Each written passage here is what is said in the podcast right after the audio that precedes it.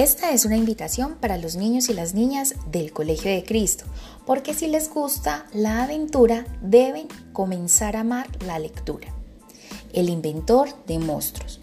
Romancete no quería aprender a leer. Tantas letras juntas le parecían un aburrimiento enorme y no terminaba de entender por qué todos los mayores y muchos otros niños disfrutaban tanto con la lectura. Él miraba las letras y no veía nada interesante, a él que tanto le gustaban las historias de monstruos y bichos terribles. Un día paseaba por la tienda de disfraces de Don Mostrocho.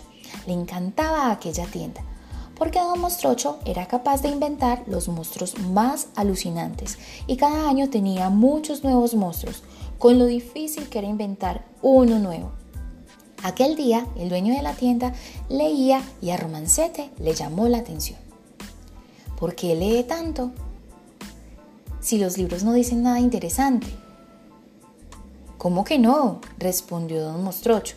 Pues claro, no dicen nada de monstruos ni de bichos, añadió el chaval. No puedo creerlo, exclamó sorprendido el tendero. ¿Aún no te han contado mi secreto? Entonces, don Mostrocho tomó el libro que estaba leyendo y se lo enseñó a Romancete. ¿Qué ves aquí? El niño comenzó a leer con cierta dificultad y desgana. No, no, no, no, así no. Tienes que mirarlo todo. Si quieres puedes alejarlo un poco o incluso darle la vuelta. ¿No es algo diferente? Al momento, Romancete lo vio. Las líneas y letras de aquella página formaban un gran dibujo que le recordaba a un dinosaurio y una enorme sonrisa se dibujó en su cara. Comenzó a pasar las hojas y descubrió muchas otras figuras en cada página, según se alargaban y acortaban las líneas, al derecho, de lado y al revés, y sin dejar de imaginarse que podían ser monstruos, animales o fantasmas. Ahora ya sabes cómo inventó tantos monstruos, dijo don Mostrocho guiñándole un ojo. Lo único que tienes que hacer es leer la página y luego mirarla para descubrir el monstruo que esconde. ¿Sabías que casi todas tienen algo especial? Solo hay que saber verlo.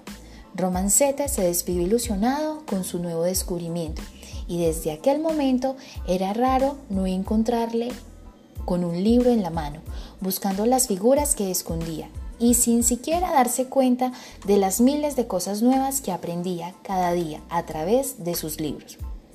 ¿Y tú? ¿Has encontrado algo escondido en este cuento? No olvides que puedes darle la vuelta.